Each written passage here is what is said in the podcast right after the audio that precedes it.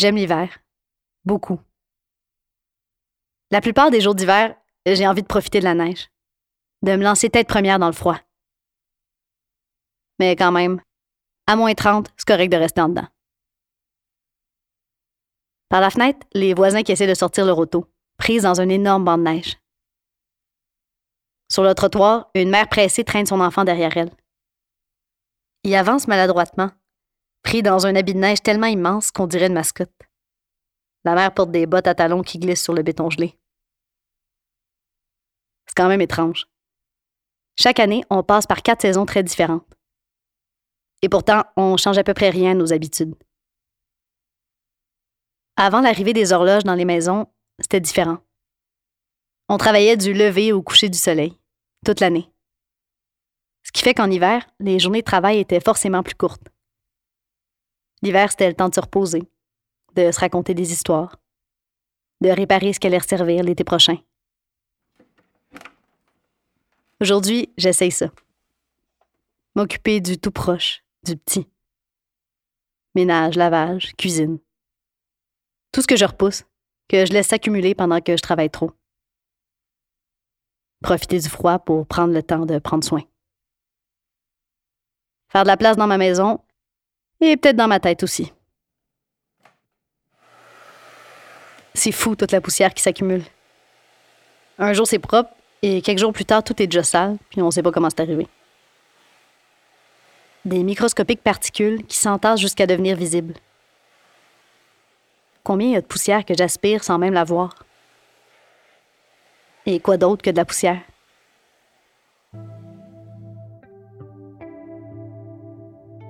La nature, elle n'existe pas qu'à l'extérieur. Nos maisons aussi en sont remplies. Parce que la nature, c'est aussi toutes les créatures microscopiques qui habitent chaque coin et chaque surface de nos vies. Les microbes. La grande famille des microbes inclut toutes les créatures unicellulaires microscopiques, donc invisibles à l'œil nu, notamment les virus et plusieurs autres micro-organismes, mais principalement les bactéries. Pour évoquer une époque très lointaine, on parle souvent du temps des dinosaures, mais on devrait plutôt parler de l'époque des bactéries. Si on ramenait toute l'histoire de la Terre sur une année, les dinosaures et les premiers mammifères seraient arrivés vers la mi-décembre, à peine 15 jours avant la fin de l'année. Les premières bactéries, elles, étaient déjà là depuis 10 mois. Et les humains dans tout ça? Les premiers humains modernes datent d'à peine 500 000 ans. Homo sapiens, notre espèce, aurait fait son apparition le 31 décembre, 15 minutes avant minuit. Sauf que parler de l'époque des bactéries pour évoquer un lointain passé, ça fonctionne pas tout à fait non plus. On vit encore dans l'ère bactérienne. Certains estiment que les bactéries, ce serait au moins le trois quarts de toutes les espèces vivantes sur la planète. Leur poids combiné est plus de mille fois plus grand que celui de tous les humains. Mais parce qu'on les voit pas, on a souvent tendance à les oublier. Et pourtant, c'est elles qui rendent tout le reste possible.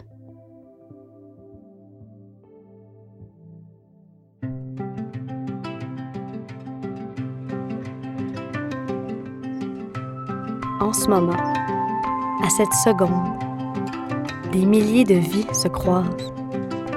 Sous nos pieds, au-dessus de nos têtes, dans nos parcs, dans nos ruelles, même dans nos craques de trottoir. Enracinées, ce sont quelques-unes de ces vies-là. Une invitation à suivre les traces de la nature en ville, celle qu'on côtoie chaque jour, tellement qu'on la voit même plus.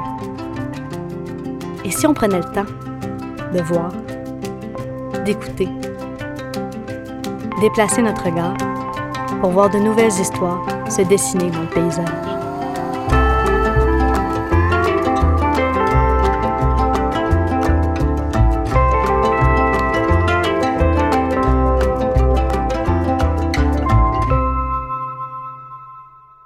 L'évolution par sélection naturelle, celle qui a permis à toute la diversité de la vie de se développer, elle part d'une idée très simple. D'une erreur, en fait. Les premiers vivants, les bactéries, se reproduisent en se clonant. Mais le clonage n'est jamais parfait.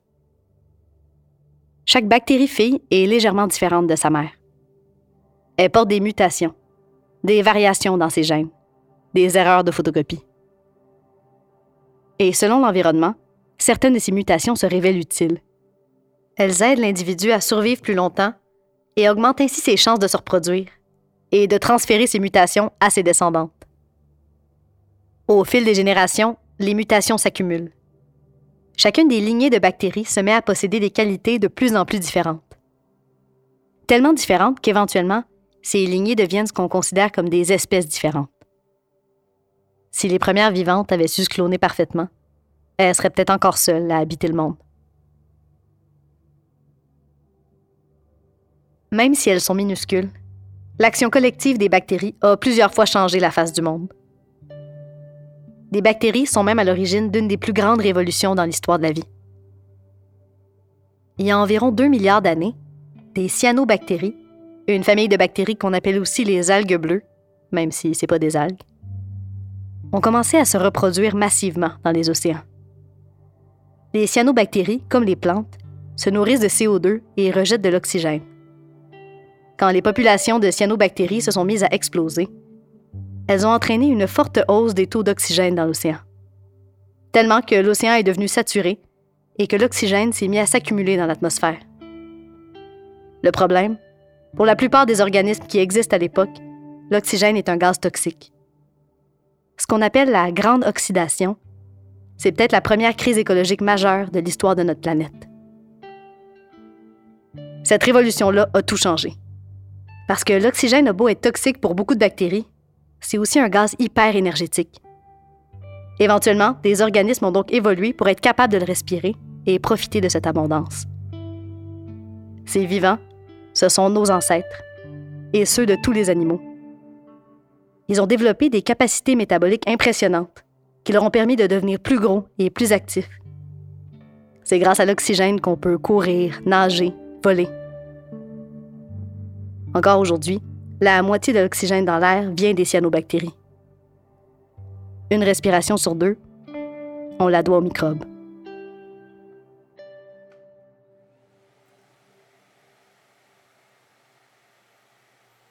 C'est drôle. Le son de l'aspirateur change à chaque pièce. Du gravier de bottes d'hiver dans l'entrée, des cheveux dans la salle de bain, des miettes dans la cuisine. Chaque recoin un écosystème différent qui abrite peut-être une communauté différente.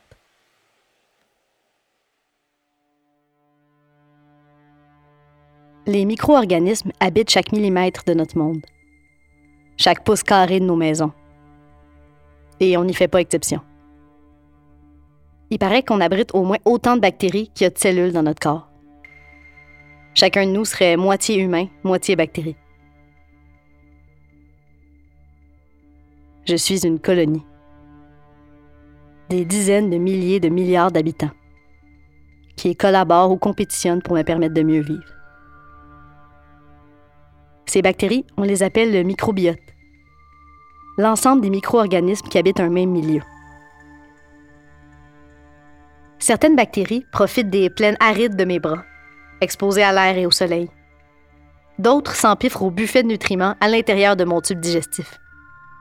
D'autres encore se prélassent dans les jungles humides de mes aisselles ou dans la confortable couche de mucus à l'intérieur de mes narines. Chacun ses goûts.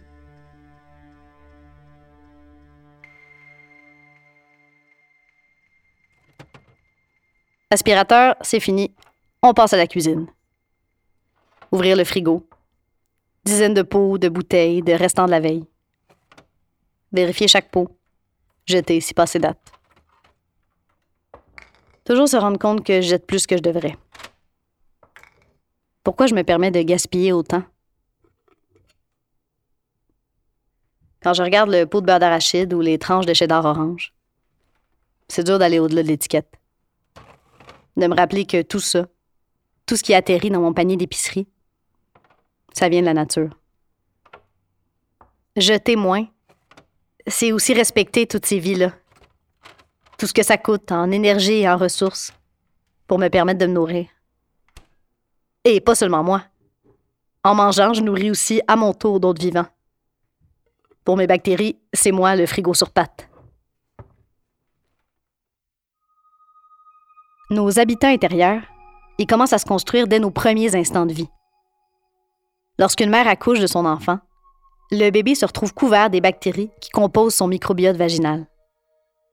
Ces premières bactéries agissent un peu comme les premiers animaux à coloniser une île déserte. Selon qui s'installe chez nous en premier, l'écosystème va être différent. Et ces fondations influencent toutes les autres bactéries qui essaieront de nous coloniser plus tard. Nos premières bactéries sont un peu comme les premiers invités arrivés au party. C'est elles qui mettent l'ambiance, pour le meilleur et pour le pire. Ça peut expliquer pourquoi les bébés nés par césarienne ont plus tendance à faire de l'asthme ou à développer des allergies. Ils passent pas par le canal vaginal. Donc les premières bactéries qui les colonisent sont celles, très différentes, de l'air de la chambre d'hôpital. Ça semble créer un système immunitaire avec des bases moins solides, qui aurait plus de difficultés à différencier les bonnes bactéries des mauvaises. Dans certains hôpitaux, on badigeonne maintenant les bébés nés par césarienne avec un linge imbibé du microbiote de la mère, pour imiter le traitement microbien qu'on sait très important pour sa santé future. Et toute notre vie, notre microbiote se transforme. Notre environnement immédiat influence les bactéries qui nous colonisent. Les communautés microbiennes des gens qui vivent avec des animaux sont plus diversifiées que la moyenne. Et ceux des propriétaires de chiens encore plus. Pas étonnant. Les chiens passent leur temps à rapporter le monde extérieur et ses micro-organismes à l'intérieur. Le cœur de notre vie microbienne, c'est notre intestin. La grande majorité de nos bactéries s'y trouvent. Des dizaines de milliers de milliards de bactéries. Plus que d'étoiles dans notre galaxie. Et nos habitudes de vie ont un impact sur sa composition. Les menus nord-américains sont souvent très gras ou sucrés. Très caloriques, mais peu nourrissants pour nos bactéries, qui raffolent plutôt des fibres contenues dans les légumes et les légumineuses.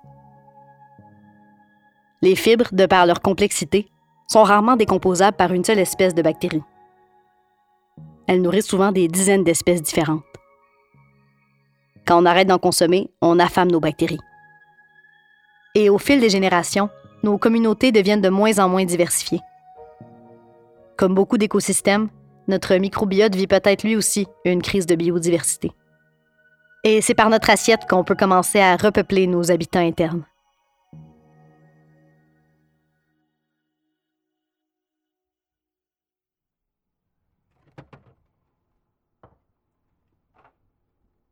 Je sors tous les légumes un peu flétris du frigo.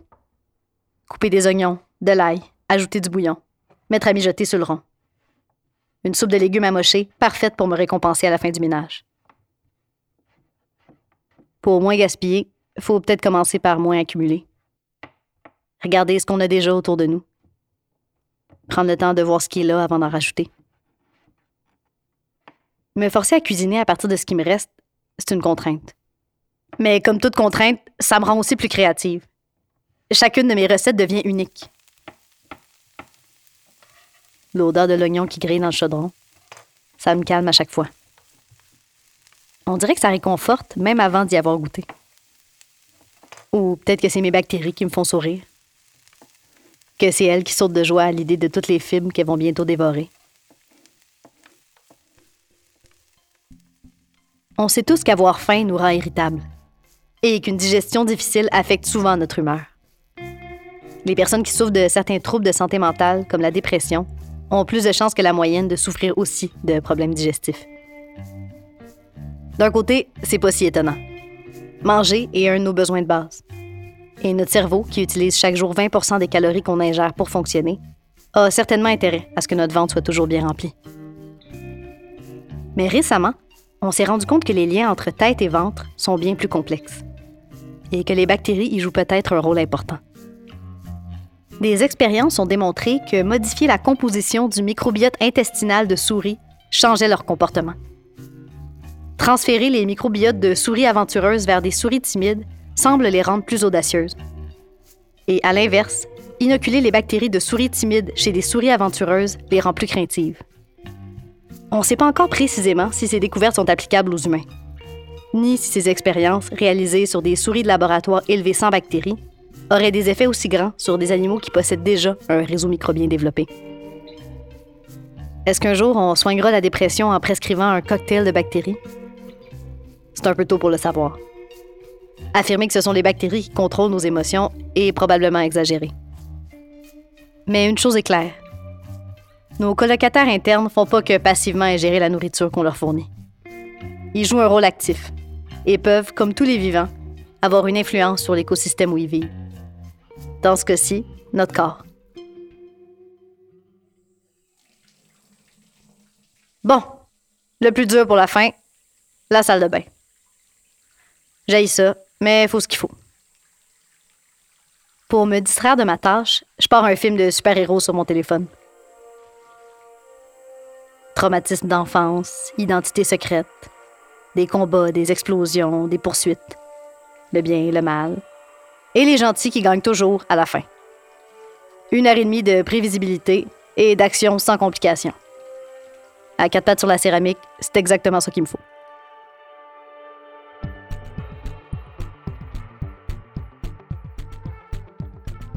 Contrairement aux films de super-héros, notre relation aux micro-organismes, elle, est pleine de nuances. 95% des bactéries sont inoffensives ou bénéfiques pour l'humain. Moins d'une centaine d'espèces causent des maladies. Et pourtant, depuis qu'on sait que les microbes existent, on s'en méfie.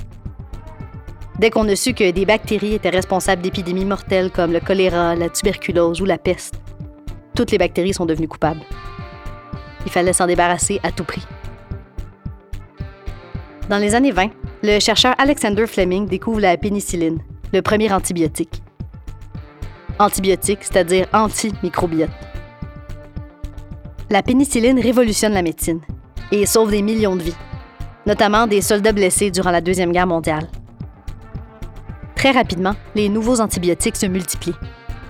L'arrivée de ces substances miraculeuses promet un avenir radieux, où l'humain a enfin éradiqué la maladie Sauf que ça s'est pas exactement passé comme ça. Parce que si les bactéries pathogènes sont notre ennemi, elles sont loin d'être un ennemi passif. Elles aussi veulent survivre, coûte que coûte. Alors, quand une nouvelle menace les assaille, elles font ce que font tous les vivants. Elles s'adaptent. Et comme elles se reproduisent vite et sont hyper nombreuses, quand elles s'adaptent, ça va très, très vite. Pendant des décennies, on a prescrit des antibiotiques pour presque tout, encore aujourd'hui, chaque jour, 1 à 3% de la population occidentale en consomme. L'enfant américain moyen reçoit 10 traitements aux antibiotiques avant l'âge de 10 ans. Et ça, c'est sans compter les antibiotiques qu'on donne aux animaux des élevages industriels et qui se retrouvent dans la viande qu'on mange. Sauf qu'à force de multiplier la présence des antibiotiques dans nos corps et dans l'environnement, on a, sans le vouloir, encouragé les bactéries à développer des défenses de plus en plus fortes et on se retrouve maintenant devant une crise majeure. Beaucoup de bactéries ont développé une résistance à nos antibiotiques, pendant que les humains, de leur côté, ont découvert très peu de nouveaux antibiotiques pour remplacer ceux qui suffisent plus. Dans cette course à l'armement, les humains sont en train de perdre. C'est pas qu'en forçant les bactéries pathogènes à développer de nouvelles armes que les antibiotiques nous nuisent. Les antibiotiques sont comme des copains blancs dans une forêt. Ils détruisent tout le microbiote, les bactéries nuisibles et les autres. Sauf qu'une forêt mise à nu, c'est dur à reconstruire. Et quand un écosystème s'écroule, il ne se rebâtit pas toujours comme il était avant. Ironiquement, la solution à cette crise des antibiotiques viendra peut-être d'une autre forme de vie qu'on aime blâmer pour tous nos malheurs de santé. Les virus. Sur la planète, il existe évidemment des virus qui transmettent des maladies aux humains mais la majorité des virus sont plutôt des bactériophages, des mangeurs de bactéries. Les phages, comme on les appelle, peuvent cibler spécifiquement là où les bactéries qui causent problème sans ravager le reste de la communauté. On les utilise de plus en plus pour éviter d'avoir recours aux antibiotiques qui détruisent toute notre écologie interne. Entre-temps, la diversité microbienne dans nos corps subit un déclin marqué. Affaiblie par toutes les substances qui l'attaquent, mal nourris par notre alimentation trop transformée et expulsés par nos milieux de vie aseptisés. La chercheuse Jessica Green a analysé la composition microbienne de l'air d'une chambre d'hôpital pour le comparer à l'air de l'extérieur. Résultat, les deux communautés étaient presque entièrement différentes. L'air extérieur est rempli de bactéries inoffensives venues des plantes et du sol. tandis que celui de l'hôpital contient une proportion bien plus élevée de bactéries dangereuses. En fait, quand on nettoie trop souvent, on crée constamment de nouvelles surfaces libres sur lesquelles les bactéries nuisibles peuvent se multiplier. Évidemment, la solution, c'est pas de plus rien laver. La chercheuse a proposé quelque chose de beaucoup plus simple. Ouvrir la fenêtre. Ouvrir une fenêtre dans la chambre d'un patient, au lieu de recycler toujours le même air par la ventilation, ça permet de faire rentrer d'un coup des millions de bactéries. Ces bactéries généralistes viennent coloniser les espaces vides de la chambre et l'air de l'hôpital se met à ressembler à l'air généralement sans danger de l'extérieur. Il ne s'agit pas de revenir à une époque d'avant les antibiotiques, d'avant les normes d'hygiène, où une simple coupure infectée pouvait signer notre arrêt de mort. Prendre soin des écosystèmes microscopiques, ça commence par mieux les comprendre. Éliminer les espèces envahissantes, rétablir l'équilibre entre les différentes espèces, s'assurer que tous aient assez de ressources pour se nourrir et fructifier. Qui sait? La gestion de notre santé microbienne ressemblera peut-être un jour au plan de conservation des milieux naturels les plus sophistiqués.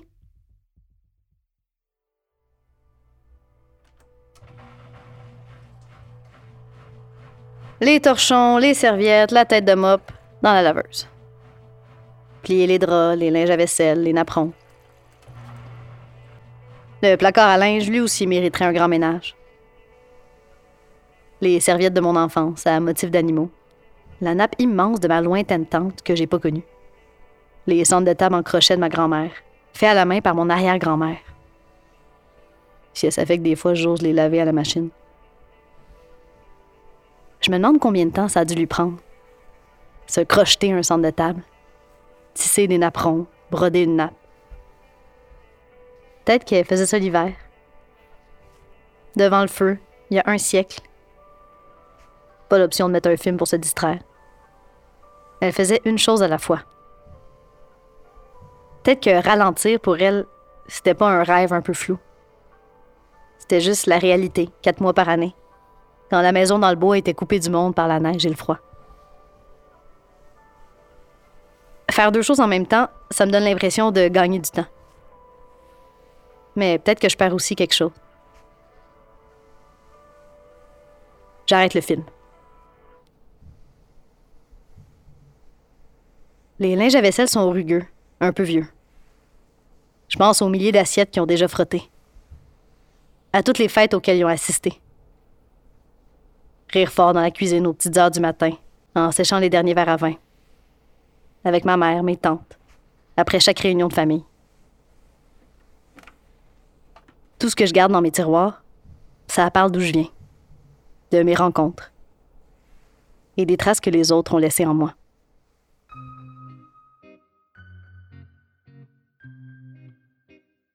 Notre patrimoine génétique, il nous est transmis par nos parents. Il change pas. Chez les bactéries, c'est différent. On a découvert qu'elles peuvent rencontrer une autre bactérie et simplement s'échanger des bouts d'ADN, comme on s'échange notre lunch à la cafétéria au primaire. On appelle ça le transfert horizontal de gènes. Un des exemples les plus fascinants de transfert horizontal, c'est le cas des algues nori. L'algue nori qui sert entre autres à enrouler les sushis et est consommée depuis des siècles au Japon. Sauf que le microbiote humain contient pas de bactéries capables de digérer cette algue. Il semblerait qu'un jour, en mangeant du nori, un humain ou une humaine aurait aussi par la même occasion avalé une bactérie venue de l'océan, qui, elle, possède les enzymes nécessaires pour décomposer l'algue. La bactérie aurait transféré le gène qui produit cette enzyme vers une de nos bactéries intestinales à nous. Depuis ce jour, certaines bactéries intestinales savent manger du nori, et donc les humains qui les portent aussi, Aujourd'hui, la plupart des Japonais, et de plus en plus d'Occidentaux, arrivent à digérer une algue pour laquelle notre microbiote n'a jamais été formé. L'humain porte environ 20 000 gènes. Mais si on inclut l'ensemble des génomes de toutes nos bactéries, on en porte des centaines de fois plus. Si chacune de ces bactéries peut emprunter des gènes à d'autres pour développer instantanément de nouvelles capacités, les possibilités sont presque infinies. Les pouvoirs étonnants des bactéries inspirent de plus en plus de chercheurs des médecins peuvent maintenant prescrire des greffes de microbiote fécal, qui sont exactement ce qu'on imagine. On fait consommer à une personne malade les euh, déchets organiques d'une personne en santé pour lui redonner les bactéries dont son intestin a besoin. Certaines chercheuses développent même des bactéries synthétiques qu'on pourrait avaler et qui seraient programmées pour détecter les micro-organismes dangereux et les détruire sans nuire au reste. D'autres cherchent à prescrire les bonnes bactéries aux patients selon sa maladie et sa communauté microbienne. la médecine bactérienne sur mesure, adaptée à chaque individu et à son écosystème.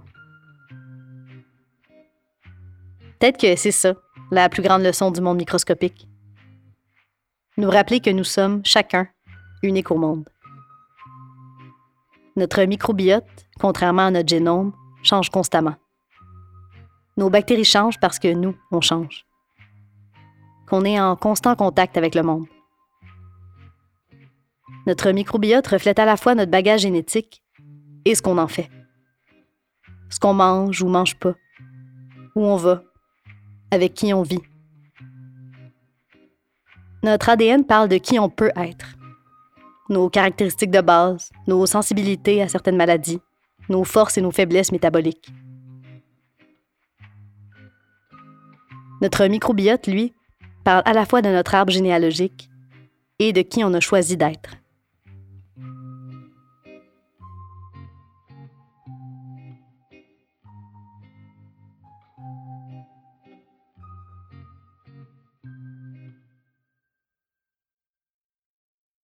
On dit que l'être humain moderne vivrait une solitude d'espèce, une tristesse floue liée à notre déconnexion d'avec les autres vivants au fait qu'on interagit presque juste avec d'autres humains, sans se préoccuper ou même être conscient du reste. Peut-être que cette solitude, elle découle aussi de notre obsession à tout remplir, tout le temps. Nos maisons, nos frigos, nos têtes, nos heures. On n'a plus de place. Pas d'espace libre pour laisser l'inconnu émerger. Le soir est tombé. Ou peut-être juste la fin de l'après-midi. Pas sûr si j'ai vraiment réussi à ralentir finalement. Il resterait d'autres placards à vider, d'autres fenêtres à laver. Mais c'est assez. Même le soleil a fini sa journée. La maison est calme. Rien qui bouge, dedans comme dehors. Je m'assois dans le divan avec mon bol de soupe. Je porte l'origine de la vie au cœur de mon ventre. Des milliards d'alliés qui habitent le monde depuis que la vie a germé. Mon corps, carrefour de mille relations insaisissables. Je suis jamais seule. Je fais partie de quelque chose d'immense. Alors même s'il fait froid, même si on ne sait pas ce qui peut arriver. J'ouvre la fenêtre.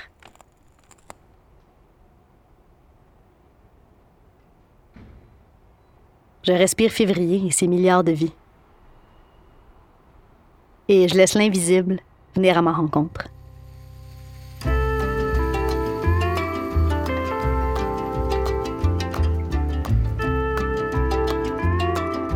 Vous en voulez encore plus?